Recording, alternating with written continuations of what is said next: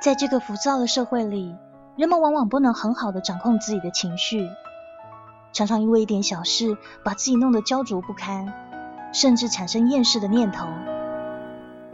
俗话说：“世上本无事，庸人自扰之。”其实，我们所担忧的事情大多都不会发生。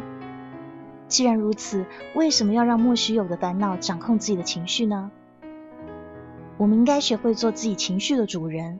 不要拿莫须有的事情困扰自己，即便遇到问题，也要从容面对。